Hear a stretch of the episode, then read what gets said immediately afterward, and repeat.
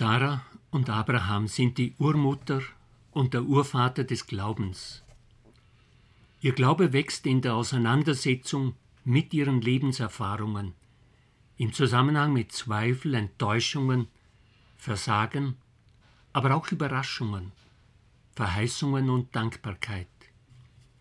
Es bleibt ein Glaube mit offenen Fragen, ein Herantasten an das Geheimnis Gottes. Jeder Podcast versucht jeweils einen besonderen Aspekt ihres Glaubens zu erschließen. Die Gedanken wollen Anregungen zum Weiterdenken geben.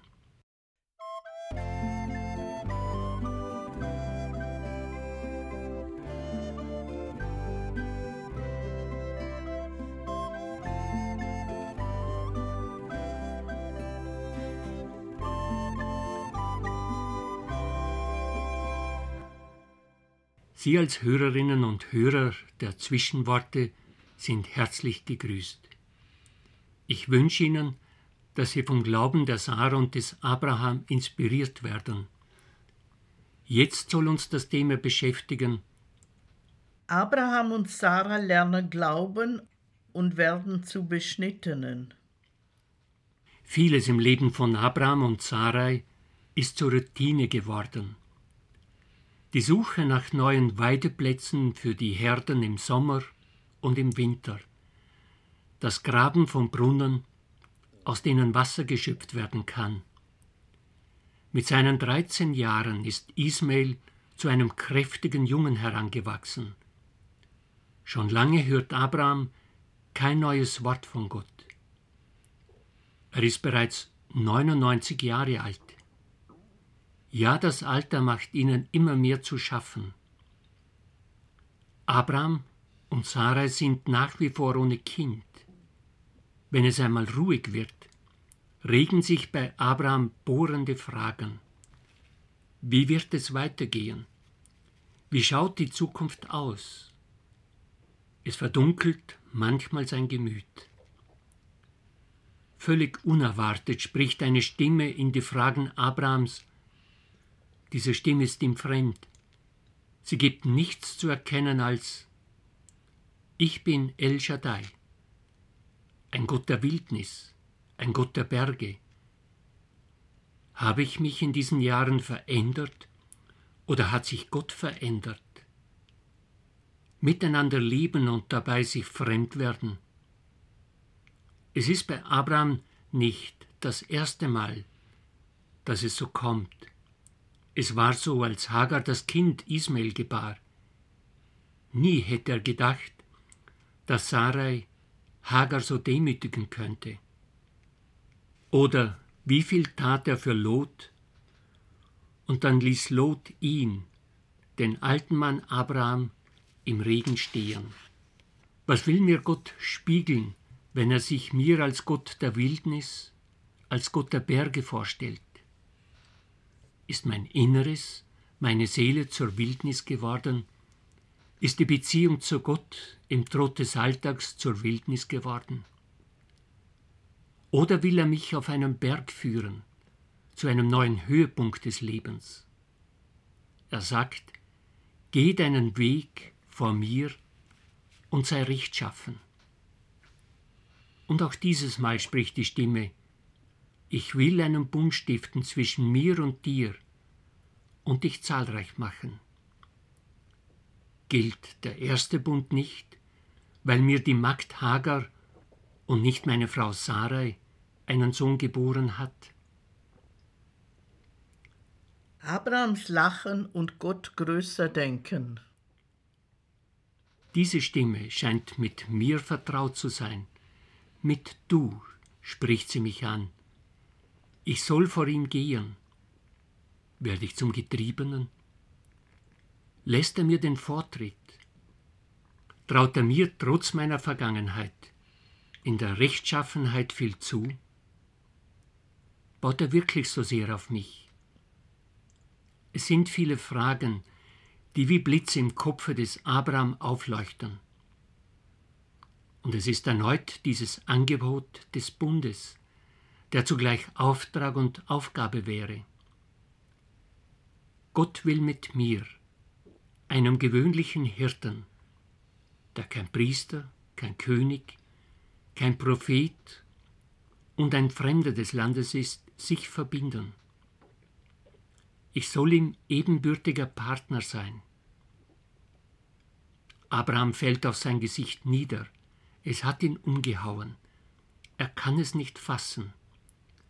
Ohne jetzt etwas von Abraham zu fordern, spricht die Stimme weiter. Sie sagt, das ist der Inhalt des Bundes. Abraham, du wirst Stammvater einer Menge von Völkern. Du bekommst einen neuen Namen. Abraham, Vater der Menge wird man dich nennen. Du wirst zum Stammvater einer Menge von Völkern. Ich mache dich fruchtbar und lasse Völker und Könige aus dir erstehen. Etwas hat Abraham verstanden, nämlich, dass die Fruchtbarkeit und das Fruchtbarsein von Gott geschenkt ist. Dass etwas wird oder gelingt, bei allem Planen, allem Einsatz, aller Arbeit und Anstrengung, wird von Gott geschenkt. Ohne sein Zutun wird nichts. Aber ich bin 99 Jahre und Sarai 90 und Vater von einer Menge von Völkern zu werden, das lässt mich lachen. Ja, Abraham lachte. Und nochmals erhebt sich die Stimme. Deine Frau Sarai wird dir einen Sohn gebären, und du sollst ihn Isaac, Gott lacht nennen. Ich werde meinen Bund mit dir schließen. Abraham begreift allmählich, dass er Gott größer denken muss. Er hält an seinen Plänen fest. Unsere Grenzen sind nicht seine Grenzen. Unsere Möglichkeiten sind nicht seine Möglichkeiten. Gott schließt einen Bund nicht, weil ich ihm in allem gefalle und das Rechte schon tue. Er schließt einen Bund, weil er sich treu ist. Gott selbst will an den Verheißungen festhalten, mich zu einem großen Volk werden lassen, meinen Namen will er groß machen, mir will er zum Segen sein, und er will mich zum Segen für andere machen. Dazu will er mich als Partner. Er hat seinen Segensplan, oder nennen wir es Heilsplan. Meine Fehler und Schwächen der Vergangenheit hindern ihn nicht, ein Verbündeter zu bleiben. Und auch die Fehler und Schwächen in der Zukunft werden ihn nicht daran hindern. Abraham lernt allmählich begreifen, wie er den Bund verstehen kann. Es ist das Geheimnis einer anderen Partnerschaft. Bisher ist er Göttern begegnet, die von den Menschen Opfer erwarteten. Sie verheißen Verbundenheit, wenn geopfert wird. Je mehr geopfert wird, desto größer soll die Verbundenheit sein. El Shaddai, ein Gott, der das Wilde zu bändigen weiß und der über menschliches Denken erhaben ist, will keine Opfer, sondern er schenkt Fruchtbarkeit. Er macht den Namen groß. Er ist zum Segen, segnet jene, die zum Segen sind. Er hört zugleich den Schrei der Not, wie es Hagar erfahren hat. Er ist lebendig, ein Partner, der hört und sieht und mitleidet. Beschneidung als Zeichen des Bundes. Das Zeichen des Bundes ist kein geteiltes Tier. Beim Bruch des Bundes plant er, Gott, als Strafe nicht den Tod, sondern das Geheimnis des Bundes bekommt ein anderes Merkmal. Alles, was männlich ist unter euch, soll beschnitten werden.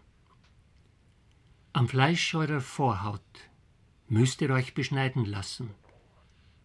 das soll geschehen zum Zeichen des Bundes zwischen mir und euch. Abraham wird immer mehr zum Hörenden. Es hilft ihm, diesem großen Geheimnis näher zu kommen und seine tieferen Dimensionen zu verstehen.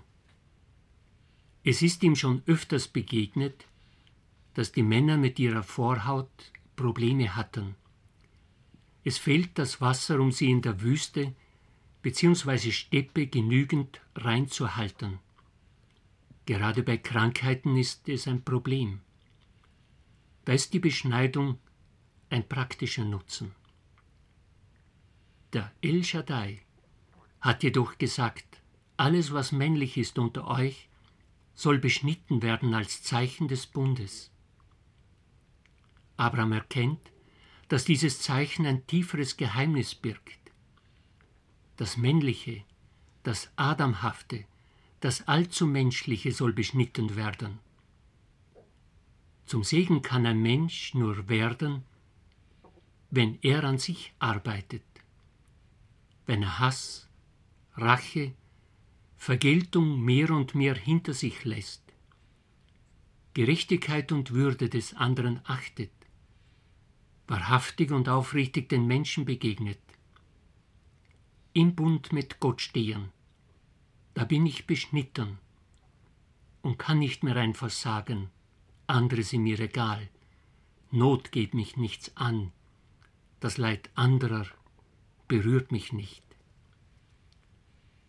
das Beschnittensein am Herzen ist das Geheimnis dieses Bundes.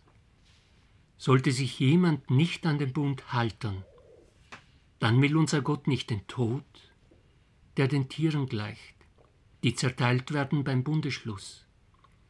Sollte ein Mensch den Bund brechen, dann ist sein Ziel nicht der Tod, sondern dass jemand in die Spur des Segens zurückkehren kann das Beschnittensein soll daran erinnern.